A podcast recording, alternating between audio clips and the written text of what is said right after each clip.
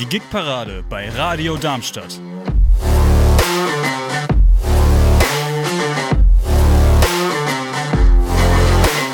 Sie empfangen uns auf der 103,4 MHz und im Internet unter radiodarmstadt.de. Jetzt auch als Podcast. Das Duo Hafenzauber spielt schon am Sonntag, den 17. Juli in der Gärtnerei Maulbeergarten, beginnt ab 15 Uhr mit 15 Euro Eintritt und wenn ihr schon früher Zeit habt, könnt ihr schon ab 14 Uhr vorbeischauen und dahinter steckt das Duo Hafenzauber und das, besser gesagt, eine Person, nämlich Ulrich Schnopp, habe ich am Telefon. Hallo. Hallo, grüß dich. Das Duo Hafenzauber, kannst du mir das beschreiben? Was seid ihr? Was macht ihr? Ja, Duo Hafenzauber ist ähm, was ganz Besonderes weil wir unsere Zuhörer mit Harfen verzaubern, aber nicht ähm, nur Harfe spielen, sondern äh, große Abwechslung reinbringen, indem wir zum einen verschiedene Instrumente einsetzen. Wir spielen beide jeweils mehrere Instrumente und kombinieren dann immer wieder neu, wie es am schönsten zu den Stücken passt. Zum anderen sind wir stilistisch nicht ganz festgelegt, sondern spielen was uns so am Herzen liegt. Das geht also von irisch oder schottischem Folk über Filmmusiken, Tangos bis hin zu Rockballaden. Was für Instrumente sind es denn, die ihr noch spielt? Melanie spielt zusätzlich zur Harfe noch Akkordeon und eine Flut. Das ist eine schottische Holzquerflöte. Und ich spiele zusätzlich zur Harfe noch Gitarre und eine irische Low Whistle. Mhm. Wie kommt denn eure Musikauswahl zustande? Du hast jetzt schon ein paar Musikrichtungen genannt. Ist das auch etwas, das ihr privat hört und dadurch so interessant findet, selbst zu spielen? Ja, durchaus. Also es sind ähm, allesamt Stücke, die uns ans Herz gewachsen sind oder die uns irgendwo bei schönen Gelegenheiten in den Gehörgang geraten sind und nicht wieder raus wollten. Und ähm, ja, zum Beispiel beim Tango-Tanzen, ähm, dass man da mal einen, einen schönen Tango-Walzer ähm, gehört und drauf getanzt hat und ähm, wir dann festgestellt haben, Mensch, der wäre was für unser Repertoire. Oder Rockballaden, natürlich so die Klassiker, ähm, mit denen wir in den 80er Jahren, 90er Jahren ähm, auch sozialisiert, musikalisch sozialisiert wurden. Ähm, Metallica, Deep Purple und ähm, Guns N' Roses, solche Sachen tauchen da auch auf. Konntet ihr auch schon Wünsche vom Publikum, von euren Fans mit einfließen lassen? Das haben wir durchaus auch schon gemacht. Ähm, das war dann auch immer ganz spannend. Also ähm, Guns N' Roses war tatsächlich genauso ein Fall, ähm, was ein, ein Wunsch für eine Hochzeitsfeier gewesen ist oder an einer anderen Feier bei einer anderen Gelegenheit wurde mal was von den Beatles gewünscht, was wir bis dahin noch nicht im Repertoire hatten wo wir aber dann durchaus gesagt haben, Beatles ist so, ja, so ein Standard, der darf da eigentlich nicht fehlen und äh, haben uns da auch was Schönes ausgesucht. Du hast schon gesagt, es wurde sich für eine Hochzeit gewünscht. Wo kann man euch denn überall finden? Also wir spielen natürlich nicht nur diese ähm, öffentlichen Konzerte, sondern gerne auch bei Familienfeiern oder Firmen-Events. Ähm, bei Vernissagen haben wir auch schon öfter gespielt.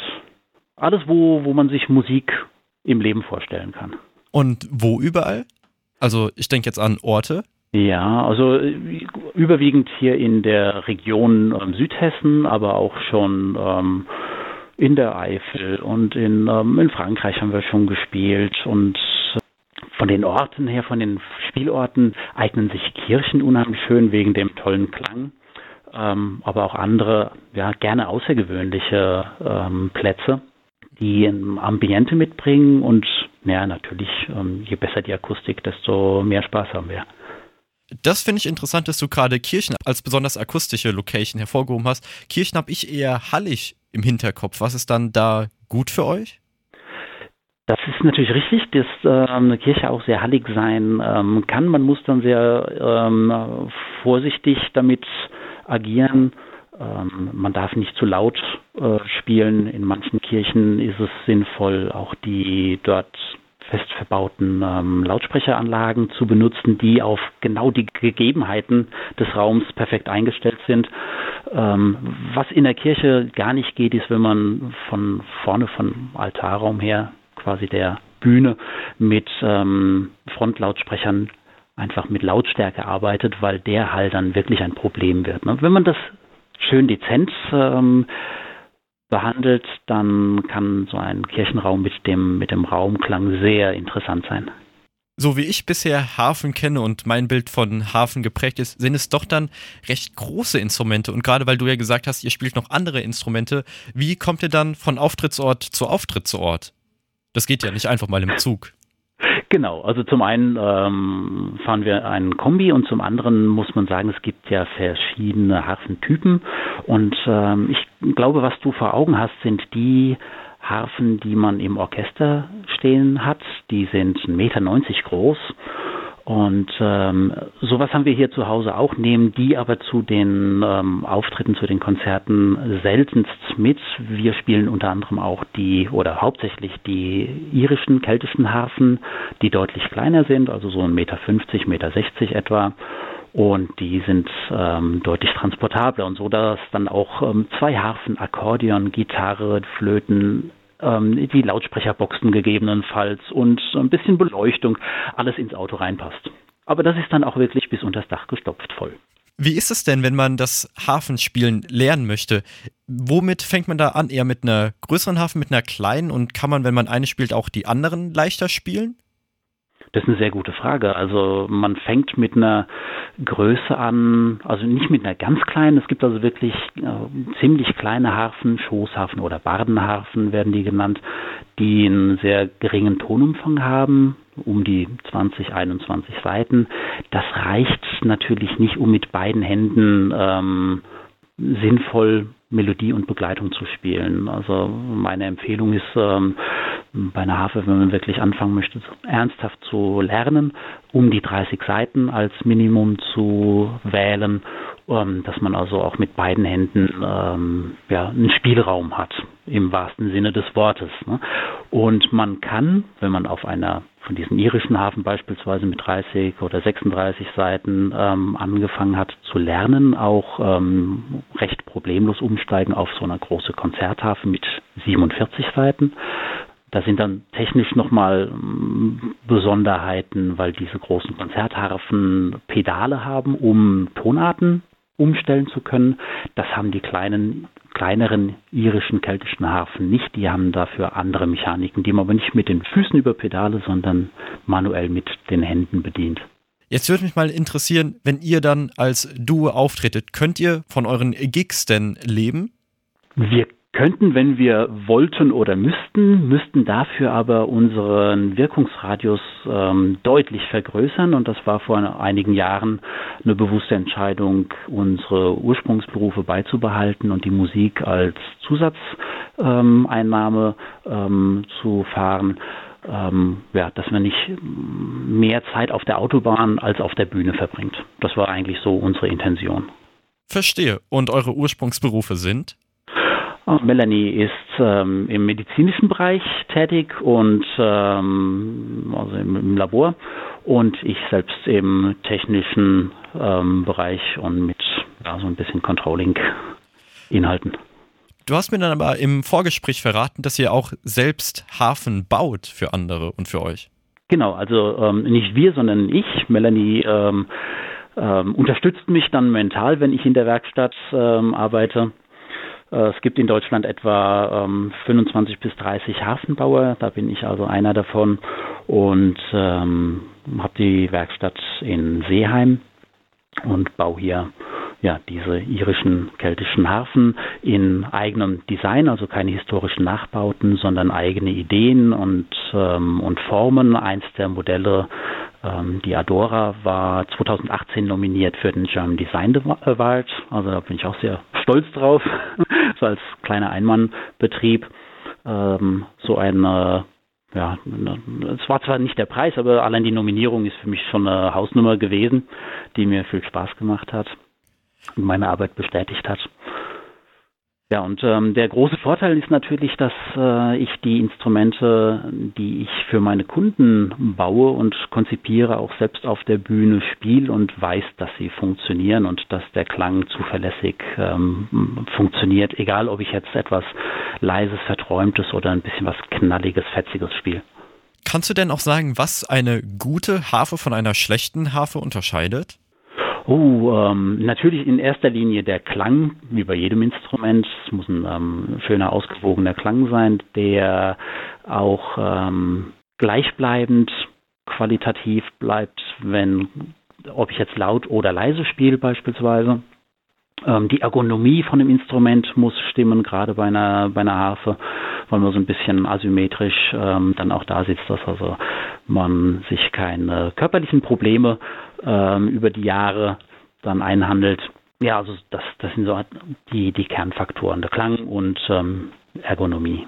Haltbarkeit natürlich auch. Ähm, das, äh, die, der Harfe ist mm, ein Instrument, bei dem die Saiten effektiv an der Klangdecke ziehen, anders als bei einer Gitarre oder Violine, wo die Saiten im Grunde genommen parallel zur Klangdecke laufen. Das gibt andere Zugkräfte und dadurch ähm, unterliegen Harfen einem Alterungsprozess.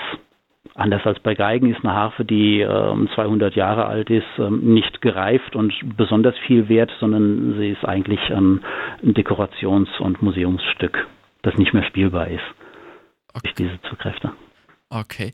Ich würde gerne nochmal ein bisschen zurück auf die Ergonomie kommen. Ist das nicht vergleichbar mit äh, Stühlen, wo auch jeder Mensch seinen passenden Stuhl finden muss?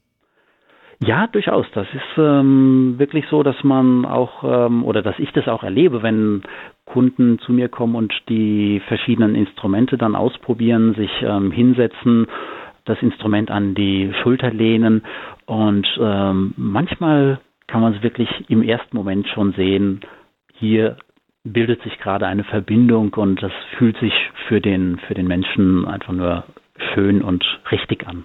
Bei Hafen gibt es da so einen gewissen Betrag, den man investieren muss, damit es was ordentliches ist, oder kann man das gar nicht so festmachen? Man kann es gar nicht so festmachen. Also man, man sollte schon ähm, gucken, dass man ähm, jetzt nicht ganz im untersten Preisbereich einsteigt. Also es gibt Harfen, ähm, äh, die angeboten werden, die also wirklich, ich sag mal, ohne den, den Herstellern zu nahe treten zu wollen, ähm, eher als Dekoration taugen als tatsächlich zum Spielen.